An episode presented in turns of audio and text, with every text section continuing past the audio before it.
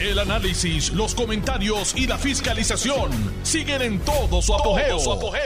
Le estás dando play al podcast de Noti1630, Sin Ataduras, con la licenciada Zulma Rosario. Muy buenas tardes. Hoy es jueves. Sí, hoy es jueves 9 de febrero del año 2023. Y esta es su amiga Zulma R. Rosario Vega en Sin Ataduras por Noti1, la mejor estación de Puerto Rico y primera fiscalizando. Hoy se llevó a cabo en el Comité de Recursos Naturales del Senado de los Estados Unidos una vista pública, la primera eh, de este año, sobre los territorios de los Estados Unidos. Esa comisión la preside Joe Manchin. Y ustedes me han oído hablar de Joe Manchin. Joe Manchin es senador por el estado de West Virginia. Eh, y ha expresado, no hoy, hoy se mantuvo muy ecuánime, eh,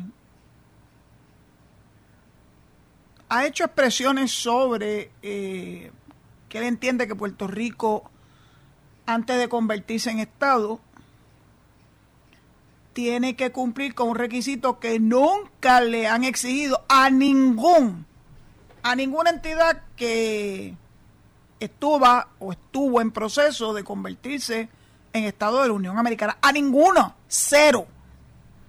Pero él se inventó una de la Manga Production, que es que él quiere que se recoja el sentir mm, de todo, de todos los americanos. O sea, los 300 y pico de millones de habitantes en la nación americana. Algo absurdo. Debo reconocer que fue algo creativo para no ser tan evidente en su algo que le exuda por la piel, que es racismo. Es increíble, ¿verdad? Pero bueno, se dio hoy una vista y esa vista eh, comparecieron los territorios de los Estados Unidos. Estuvieron Guam, Samoa Americana, las Islas Marianas y Puerto Rico. Los otros tres territorios que acabo de mencionar están todos en el Pacífico. Lejos, lejos, lejos. Más cerca de China. Más cerca de Corea del Norte. Que nosotros. Que estamos cerquita, ley de nada. De tocar físicamente a los Estados Unidos continentales. El tema principal de los gobernadores de esos territorios era, es y será, porque fue la razón de ser que los Estados Unidos los adquirieran, era su conveniente ubicación en el Pacífico, porque desde el punto de vista de seguridad nacional, pues era bueno tener territorio americano en esa parte del mundo. La senadora por Hawái fue muy interesante en sus preguntas, dirigidas principalmente a esos territorios, pues Hawái está en el Pacífico también. Ninguno de ellos, ninguno, como representante de sus respectivas islas, eh, hicieron expresión a favor de, de ser convertidos como Estado de la Nación Americana. De hecho, no todos tienen ciudadanos americanos en su territorio. Uno de ellos pelea siempre es interesante que la gente sepa que tiene las Marianas un tratado con los Estados Unidos este, y que ellos quieren que se reevalúe.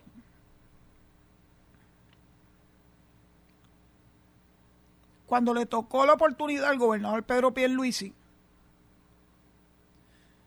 hizo unas expresiones relativas a cómo está Puerto Rico con relación a esos temas que a Joe Manchin tanto les preocupa.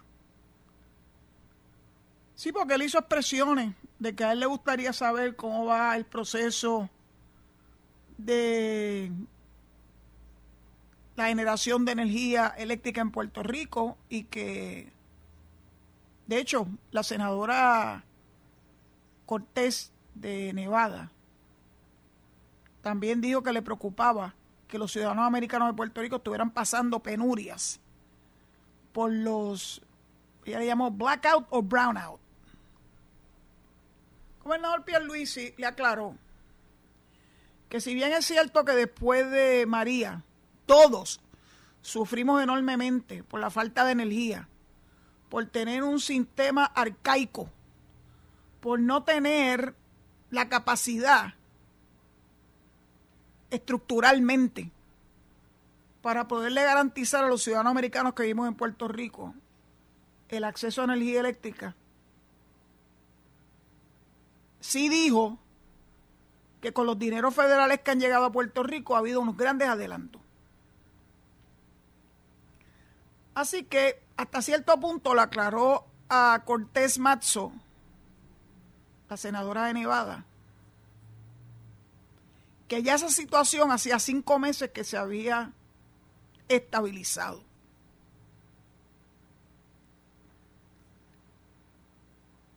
Porque pues los recuerdos de algunos de ellos pues datan de cuando estuvieron en Puerto Rico a raíz de la invitación que le cursara nuestra comisionada residente y que se los trajera en distintos vuelos a Puerto Rico para que vieran con sus propios ojos la devastación que nos causaron Irma y María.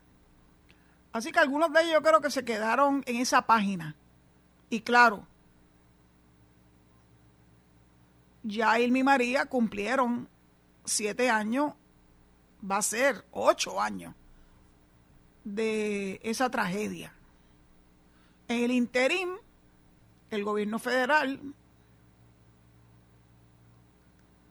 dio fondos multimillonarios para que trabajáramos primero la inmediatez de las personas que, se quedaron sin techo y posteriormente la situación del el fluido de energía eléctrica. El gobernador les aclaró cuán adelantamos, adelantados, perdón, estamos en ese proceso y que él ve un futuro halagüeño, porque ya las cosas que más complicaciones daban en poder garantizarnos a todos un suplido eléctrico confiable, que con las APPs que se han hecho,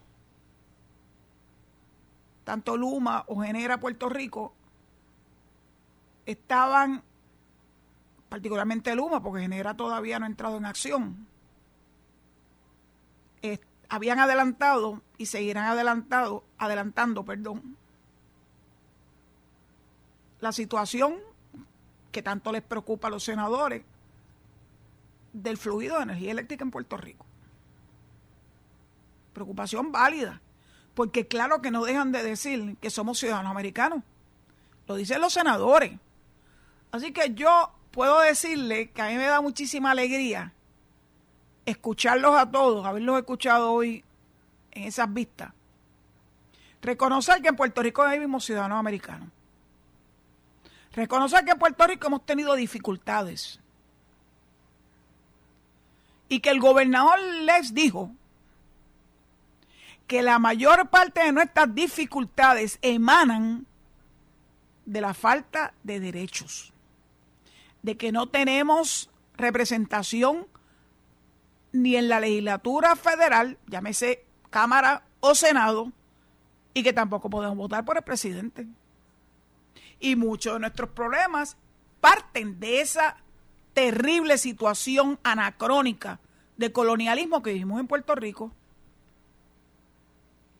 Así que por lo menos sé, porque lo escuché con la boquita de comer, y de hecho cuando puse ayer el link para poder, para que pudieran ustedes ver las vistas, eh, lo volví a asumir esta mañana, las vi en vivo, pero las pueden volver a ver a través de ese link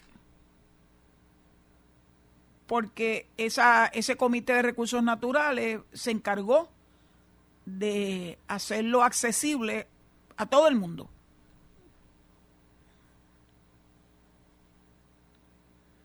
Cuando los gobernadores de los territorios del Pacífico le recordaban a los Estados Unidos representados por el Senado la importancia estratégica a la seguridad nacional de esas tres, de esos tres territorios en el Pacífico.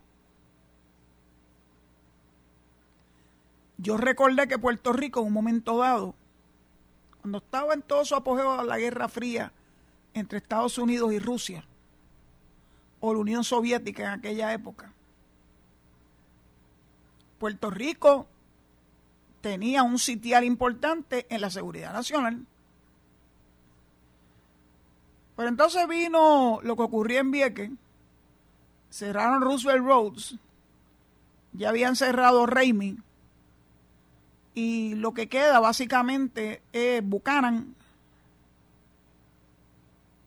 y no queda mucho más en cuanto a lugares donde, desde donde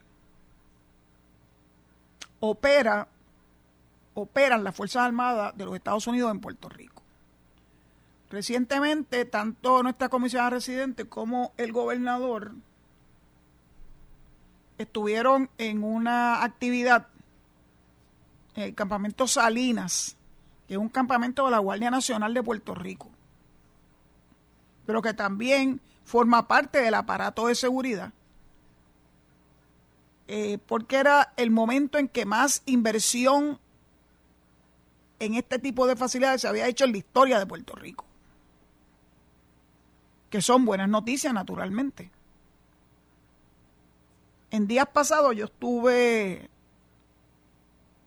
en una actividad de artesanía en Cabo Rojo y coincidí con el con el alcalde de Cabo Rojo, mi pueblo, Jorge Morales Wiscovich, y me dijo que se van a invertir muchos millones dentro de las facilidades del balneario de Boquerón, donde están ubicados eh, FURA, recursos naturales, y ahora va a haber una estructura para servir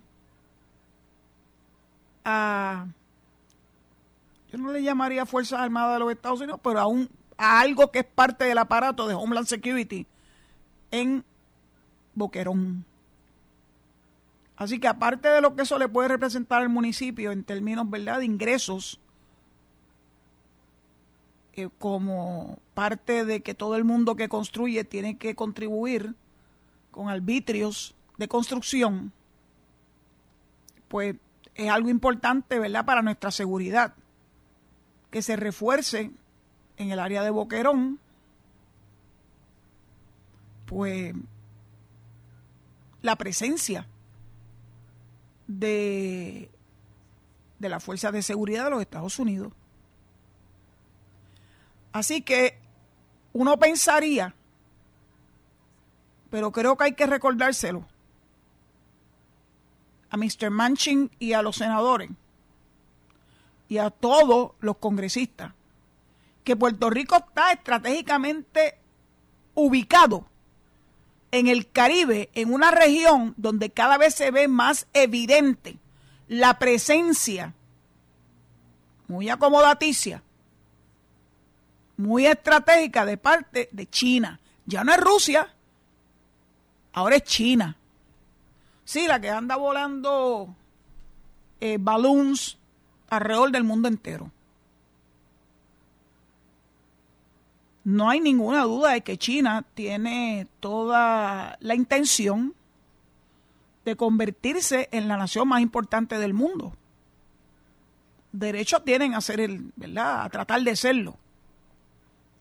Pero los Estados Unidos tampoco pueden bajar la guardia, porque la presencia china por esta área del mundo, yo la vi hace ya bastantes años, hace mucho más de 10 años. Creo que se lo relaté en una de las, ¿verdad? En uno de los programas de Sin Atadura. Cuando íbamos en un, en un crucero por el Caribe y empezamos a ver construcciones modernas en islitas muy pequeñas, y cuando llegábamos a esa islita le preguntábamos de qué se trataba, y dice, no, esos son los chinos que están invirtiendo en estadios de fútbol, etcétera. Ya en ese momento yo levanté una banderita y dije, mm, esta gente andan muy interesados por esta área del mundo, porque estamos cerca físicamente de los Estados Unidos. Así que sería bueno que les recordásemos a los congresistas, a los powers that be, la importancia que tiene Puerto Rico desde el punto de vista estratégico. No voy a decir que Puerto Rico ha hecho una enorme contribución. Nosotros le llamamos el blood tax. Como parte de la Fuerza Armada de los Estados Unidos, los valerosos soldados y soldadas que han dado incluso su vida por la democracia que representa la nación americana. Así que cuando tengan dudas de por qué Puerto Rico debe convertirse en un Estado, yo creo que en esa ecuación debe estar bien claro en la mente de los congresistas que Puerto Rico cabe también desde el punto de vista de aparato de seguridad, de la seguridad nacional, por nuestra ubicación, una ubicación estratégica. Papá Dios nos puso aquí en el Caribe, cerquita de Cuba, un poquito más abajo hacia el sur oeste está la América del Sur y allí tenemos a Venezuela. Un poquito más al norte tenemos a Nicaragua. Así que uno se podría imaginar que los Estados Unidos deben entender que Puerto Rico es importante desde el punto de vista nacional y que no lo deben olvidar y que no deben estar con pamplina de que si en un proceso de admisión el resto de la nación tiene que dar su aval. No, no es ni será un requisito constitucional. La constitución ya está escrita. Y enmendar la constitución es un proceso bien cuesta arriba. Imagínense que cuando yo estudiaba mi bachillerato, ahí en la década de los 70, principios de los 70, entre 72 y 76, se aprobó por algunos estados, no la totalidad, el Equal Rights Amendment, que es algo que hoy en día uno debe pensar que es algo lógico que en Estados Unidos, que es una nación que atesora los derechos de, de sus ciudadanos, haya una enmienda constitucional que los haga formar parte de la magna carta de la nación. Equal Rights Amendment. Derechos iguales para todo el mundo, se incluye a la mujer. En aquella época los derechos de la mujer todavía estaban en pañales. Yo me siento privilegiada de haber vivido y seguir viviendo estos momentos históricos en Puerto Rico. Así que los que crean que van a poder insertar una enmienda constitucional para exigir que cualquier proceso de admisión futura se tenga que consultar a los 50 estados existentes, siento decirle, Mr. Manchin y cualquiera otro que tenga ese tipo de ideas en la cabeza, que las enmiendas constitucionales son bien difíciles de aprobar. Bien difíciles.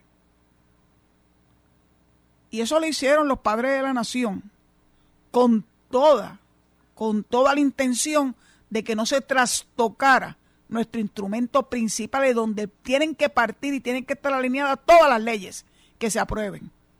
Por eso es que muchas veces los tribunales declaran inconstitucional o la totalidad o una parte de una ley porque es riñe con lo establecido en la Constitución. Así que eso de estar soñando con pajaritos preñados y tratando de decir que es porque, bueno, quiere, quiere que haya más apertura, quiere que haya, que se tome en consideración el sentir de nuestros conciudadanos. Manchin, no te vistas que no va. Yo espero que luego de la vista de hoy él entienda la importancia no solamente las de los territorios en el Pacífico, sino que conozca, aunque no fuera objeto, ¿verdad?, de la vista de hoy, la importancia estratégica de Puerto Rico. Porque se mencionó en más de una ocasión la importancia de asegurar el aparato de las Fuerzas Armadas, presencia especialmente en lugares remotos, que puedan reaccionar en caso de cualquier situación, que sea algo más allá que los globitos esos que los chinos andan por ahí demostrando para decir que ellos entran donde les da la gana. Bueno, yo no estoy muy segura de eso, pero bueno. Y con la pretensión de que pasen sin ser detectados, menísimo. Así que los convido a que accedan al, al vínculo que les puse en Twitter para que puedan ver las vistas. No las van a ver en vivo, las van a ver ya como un fea cumplir, algo que ya sucedió, pero fue en el día de hoy.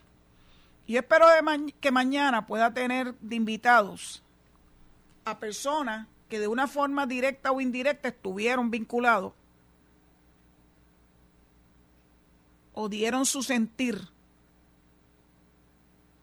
a nombre de Puerto Rico en esas vistas. Muchas de las personas lo hicieron de forma escrita. Yo tengo eh, lo que escribió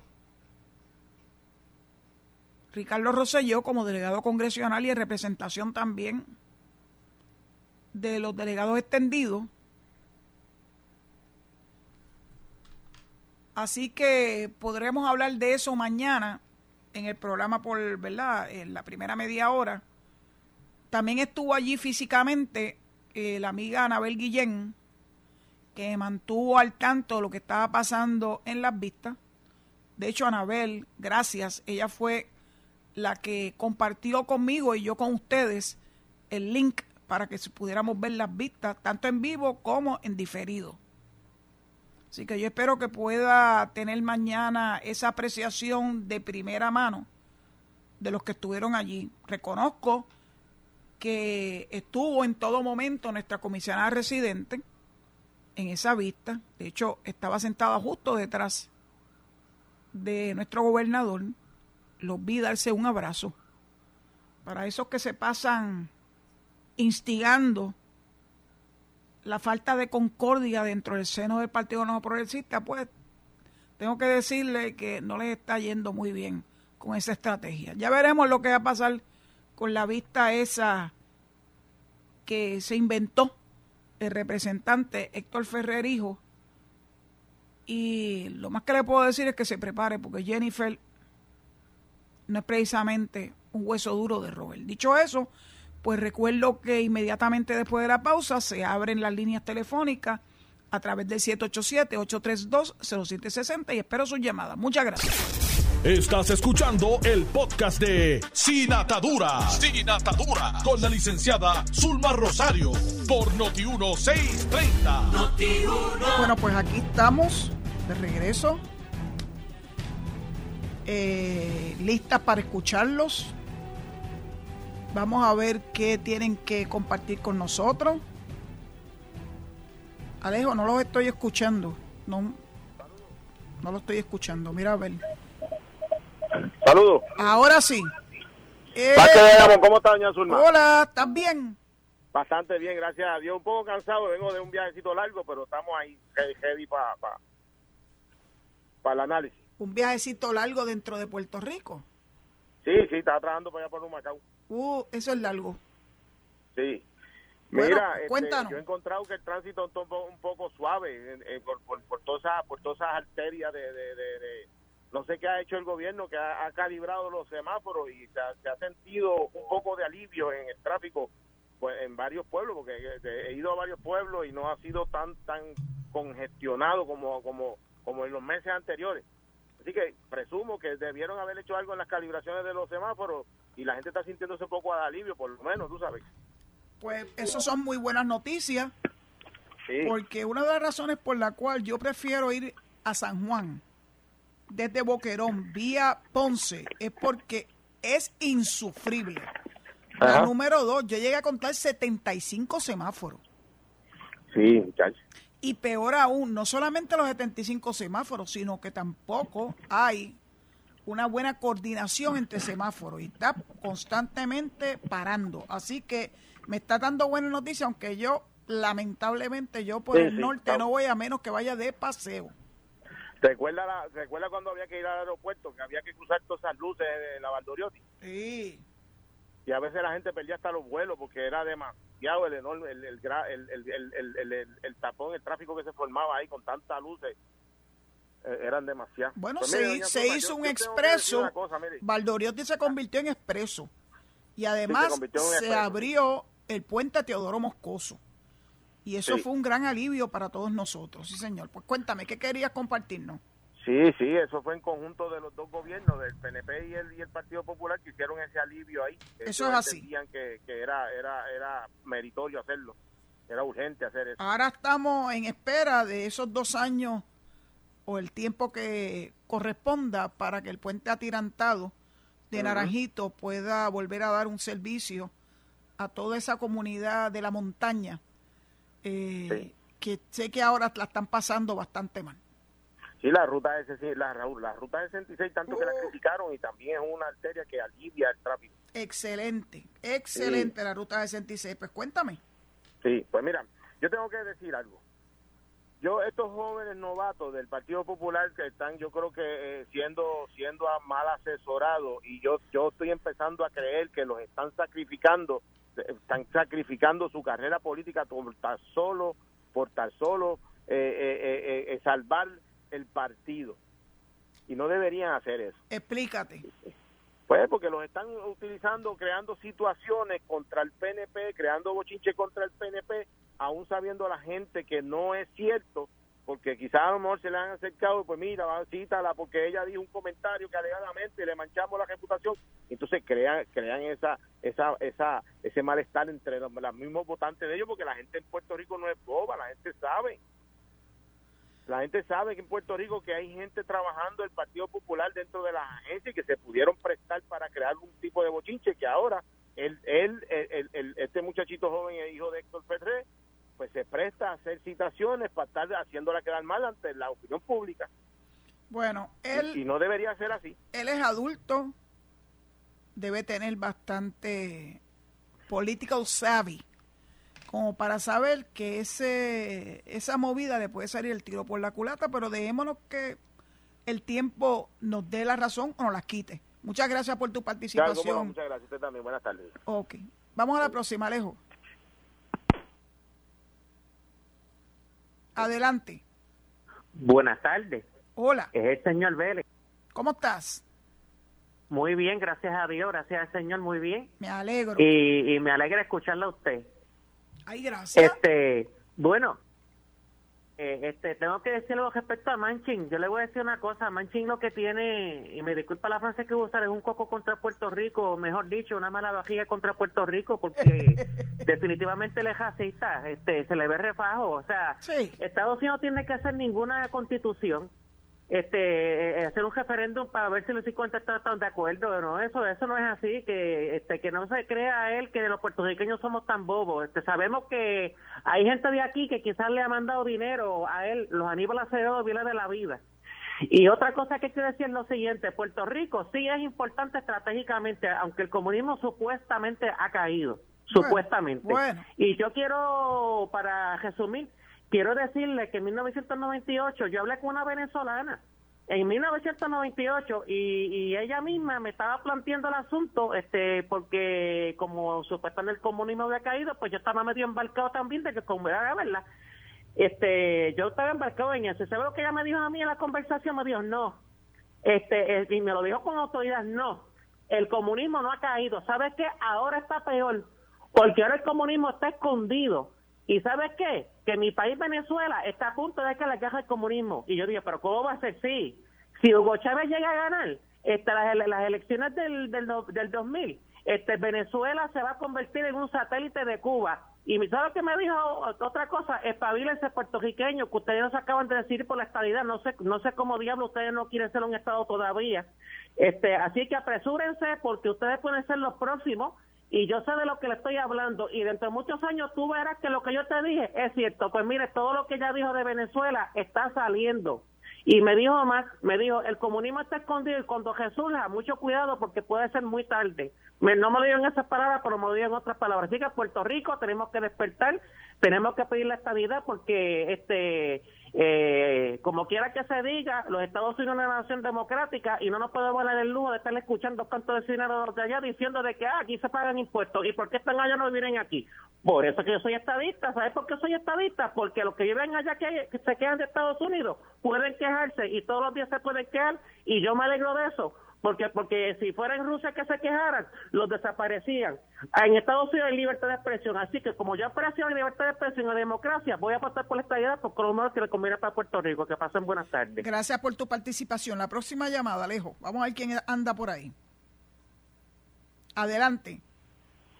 Buenas tardes, licenciada. Buenas tardes, ¿cómo estamos? Alberto Rizarri, sí. estoy muy bien. Pues me alegro. Cuéntanos, ¿qué quieres compartir con nosotros? Licenciada, hoy, ahorita, hoy Carmen Jovet entrevistó a Jaramillo sobre el tema de la privatización, privatización de la generación. Ajá, y, ese individuo todavía existe. Todavía, todavía existe Jaramillo. Sí, y, y, y, Carmen le preguntó sobre el monopolio, le dijo el monopolio como la Autoridad de Energía Eléctrica haya quebrado y Jaramillo no, hasta no, no quiere contestar, pero en, en, última instancia, como Carmen instó, eh, insistió, eh, le echó la culpa a los gobiernos, los gastos de los gobiernos, pero lo que nos dijo fue que también quebró por los convenios colectivos poderosos que la UTIEL obtuvo por medio de huelgas violentas y, amenazas, etcétera, etcétera, mencionar la Viagra. Lo que pasa, lo que pasa es que ese tiempo es tiempo pasado. Sí. No puede ni soñar con eso, ni soñar puede con eso. Y hoy en, en el vocero eh, salió que, eh, que él dijo, nada aprendieron Felipe Montanes ni el negocio de energía sobre el terrible disparate de la contratación de Luma. Pues el contrato de genera Puerto Rico para privatizar la generación de energía eléctrica de la Autoridad de Energía Eléctrica tiene la misma estructura absurda e injusta que perjudica los intereses del pueblo de Puerto Rico, debiera decir que perjudica los intereses de la de Exacto, exacto. Pero ¿sabes una cosa? El director ejecutivo de la Autoridad de Energía Eléctrica ha hecho algo muy importante y es que se ha movido a cada una de las plantas generatrices eh, que son, ¿verdad?, propiedad de la Autoridad de Energía Eléctrica, se ha reunido con los empleados y les ha explicado cómo es que habrá de operar, ¿verdad? Esta, esta transición hacia Genera. Eh, así que eso es importante porque le da la oportunidad a la gente de hacer las preguntas de que las situaciones en las que se sienten a lo mejor que no están completamente claros, pues se le aclaren esas reuniones. Así que esta vez se está haciendo de una forma distinta. Sí. Y eso no, eso no es del agrado de Jaramillo ni de sus secuaces. Y Puerto Rico perdió, que quedó eliminado lamentablemente. Ay, sí, me enteré porque pues esas son cosas que a veces a mí se me hace difícil entenderlo. Porque ganó muchos juegos, perdió algunos otros juegos, pero cuando se puso en verdad en el box score con las demás, pues nos eliminaron. Bueno, ganó cuatro y perdió tres. Pues se, y, se hizo lo mejor que podía y agradezco a Maco Olivera y, a ese equipo. ¿Aló? Sí, dilo, dilo. Ahora, eh, ahora, que suelte ya a, Joe Biden, que cada rato lo está como mofándose de él por... Y Bendito, pero es que Alan es republicano. Alan es de los que apoyó a nuestro mejor este senador, Marco Rubio. Y yo se lo dije, Alan, ese individuo no se le puede creer su palabra. Yo no tengo problema en que sea republicano, pero búscate un republicano que tenga palabra. Y Marco Rubio no la tiene. Sobre el tremendo sobre el tremendo, tremendo discurso que dio Biden ayer al Congreso, anoche en el Congreso. yo, lo, yo lo vi, yo lo vi. Yo lo vi y lo escuché. Gracias. Gracias a ti. Próxima llamada. Vamos a ver quién anda por ahí. Hola, buenas tardes. Adelante. Hay que tener dignidad, uh, Mira quién llegó. Sí, yo sabía que eras tú, muchacho. ¿Tú te crees que yo no te reconozco? Mire, licenciada, hablando de dignidad, vergüenza e integridad, ayer el pueblo de Puerto Rico casi completo vio un acto vergonzoso. Esa señora, primera dama de Estados Unidos, besándose en la boca con el con el resto de la, de la, de la vicepresidenta. No sabe, oye, pero si esa es la primera familia y los líderes, ¿cómo serán los demás? Qué vergüenza. Y todo Puerto Rico lo vio. Y en cámara lenta y todo.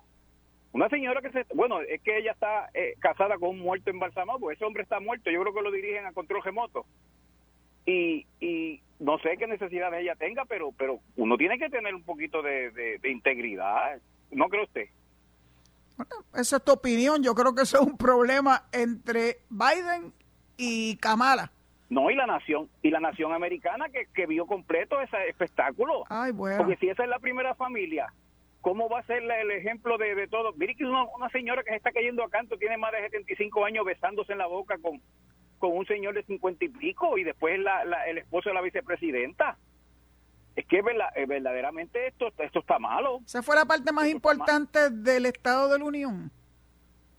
¿Perdón? ¿Tú viste el mensaje del Estado de la Unión que dio el presidente Biden? Bueno, el, mensaje de fracaso porque estamos embrollados y ellos lo que hacen es gastar. lo que ah, economiza otro lo gastan ellos. Yo estoy yo estoy más clara cada vez contigo y tu postura. Fue bien claro y preciso. Antes que usted a las 11 dijo que eso era es que, es lo que habló fue el fracaso, el fracaso se acabó de hundir. Pues muy bien. Porque esa gente lo que estaba es gastar el dinero. sigue, con, sigue con los republicanos que jamás nos van a darle esta idea. Muchas gracias por tu... muchas gracias por... pues obvio, tus posturas son típicas de los republicanos, pero de todos modos, muchas gracias por tu participación. Próxima llamada, Alejo. Who's next? Buenas tardes, González de Las Vegas, Nevada. ¿Cómo estás? Anda, ¿cómo tú estás? por acá perdido. vi a tu senadora, vi a tu senadora, está atenta y qué bueno que forma parte de ese comité. Sí, a mí me encanta eso. Este, estuve un poquito decepcionado porque como te dijo al principio del programa, ella como que se quedó en la página de los blackouts y los brownouts. Está bien, oh, pero, pero, Pierluisi tuvo una oportunidad de aclararle la situación.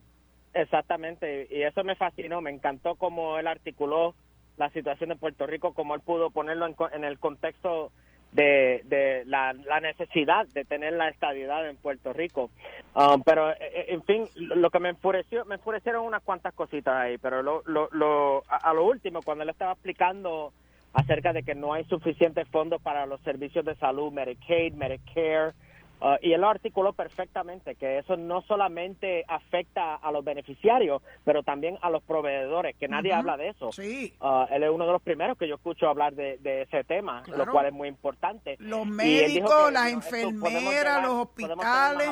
con la estadidad. Claro que sí que los médicos, vamos, a, vamos a ponerle cara a esto. ¿Quiénes son los proveedores? Los médicos, los hospitales, las enfermeras, todo el aparato de salud, todo eso son los que se ven ¿verdad? afectados porque no estamos equiparados a un Estado en cuanto a los fondos de Medicare, de Medicaid y todos los demás. Así es la vida, así es la vida. exacto, pero entonces la, la senadora Hirono de Hawái uh, le dijo, bueno, Hawái es un estado y también tenemos los mismos problemas, nosotros necesitamos reestructurar el Medicare y el Medicaid y a ella le gustaría ver eso. Y para mí eso fue como que está downplaying uh, la necesidad de Puerto Rico tener la estadidad. Bueno, muchos de ellos no tienen verdaderamente la información completa y correcta. Y acuérdate que por el otro lado los bombardean con muchas mentiras. Este, así que educar es lo que va a hacer la diferencia en cuanto a las posturas que asuman los congresistas con relación a Puerto Rico. Hay que educarlo, hay que seguir educándolo. Exactamente, y por eso es que estas vistas son bien importantes, no solamente para educar a los a los congresistas, pero también para que nosotros en el público también podamos educarnos. Claro. por eso me encanta que manda, que mandó el link para, para que todo el mundo pueda ver el webcast. Cualquiera de estas vistas que se presentan en la Cámara de Representantes del Senado son accesibles en vivo para todo el mundo a través de house.gov y senate.gov.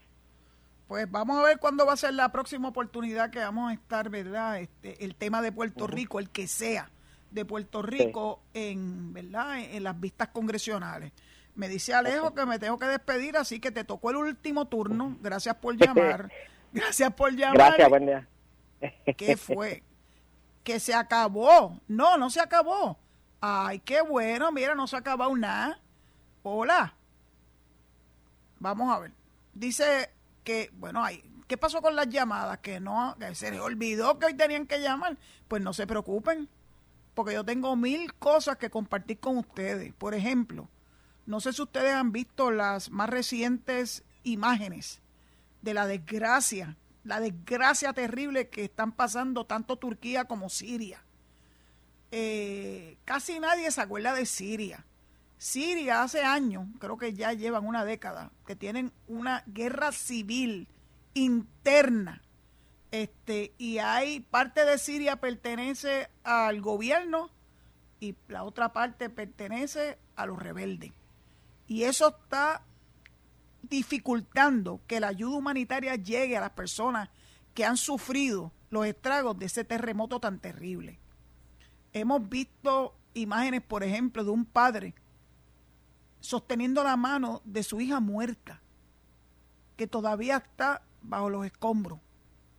Eso es desgarrador. Pero a la misma vez que vimos una imagen desgarradora, también vimos la imagen de una bebé en Siria que su madre y su familia fallecieron, están todavía bajo los escombros y la bebé que todavía tenía el cordón umbilical, ¿verdad? Con ella, sobrevivió y la tienen en una en una incubadora. Así que esos son los milagros que se dan también dentro de estas tragedias que ocurren tan alejadas de nosotros, pero tan hermanados porque después de todo somos seres humanos. Me dice Alejo que llegó una llamada, vamos a ver quién está por ahí. Vamos a ver si es Biden contestándole a, a Vázquez. La persona que está en línea tiene que bajar el radio porque me estoy oyendo a mí misma, imagínate. Please. Mira, a ver. Bueno, si lo bajaste completamente, sí te escucho. Hola. no le escucho. Pues yo sí te escucho, dímelo. ¿Qué pasó? Hola. No la estoy escuchando. Pero yo te escucho, ¿qué te pasa? ¿Estás sordo? ¿Estás sordo? ¿Estás sordo? Ah, no. Ah, no. Mira, Alejo, tú, tumba la llamada, túmbala, porque no, no puedo, no puedo con las dos cosas a la vez. Eh, cuando tienen el radio prendido o algún otro aparato, una computadora que tiene el programa, le agradezco, ¿verdad?, que me estén escuchando por todos esos distintos medios, pero cuando entran al aire, tienen que bajar, tienen que apagarlo verdaderamente porque se da una, una retroalimentación que no me permite ni usted escucharme ni yo escucharle a usted. Así que cuando llamen, tumben el radio. Aquí hay una llamada, vamos a ver. Ahora sí. Habla el señor Rojas. Hola, ¿cómo está señor Rojas? ¿De dónde me llaman? Eh, quiero llamarla para dos cosas que tengo que decirlo y quiero que lo oiga el público. Es, mi familia, mi abuelo dijo que no compráramos nada que dice Made in China. Se acabó eso para nosotros en la familia y somos un montón. Y el abuelo y la abuela dijeron no compren nada más de, la, de eso. Lo segundo que le quiero decir para que el pueblo de Puerto Rico lo sepa, no solamente los cubanos que están en Cuba son comunistas y malos, los que están aquí y en Estados Unidos, el rubio y eso, esos son traidores. El cubano lo que quiere es billetes. Cuando ellos vinieron aquí, que estaba el gobierno popular en el poder, ellos empezaron la corrupción en los años Te perdí, Rojas, pero gracias por tu contribución. Y me dice Alejo que se acabaron las llamadas. Verdaderamente, hoy hemos tenido alguna dificultad con, lo- con los teléfonos, pero espero que mañana eh, no se den por vencidos, llamen después de la pausa, eh, que con gusto lo atenderemos, aunque no estemos de acuerdo en nuestras posturas. Lo importante es que tengamos un diálogo en nuestras posturas desapasionado. Si yo puedo tener un diálogo desapasionado, ustedes saben. Están hablando con Zulma Rosario Vega. Será hasta mañana, si Dios lo permite. Quédense en sintonía con Noti1 para que escuchen a Enrique Quique Cruz en su análisis 630 y a mi gran amigo Luis Enrique Falú y el resto de la programación de Noti1 por la noche. Mañana, si Dios lo permite, a las 4 de la tarde estaré con ustedes en Sin Atadura. Muchas gracias por su sintonía y por su participación en el programa. Esto fue el podcast de Noti1630, Sin Ataduras, con la licenciada Zulma Rosario. Dale play a tu podcast favorito a través de Apple Podcasts, Spotify, Google Podcasts, Stitcher y notiuno.com.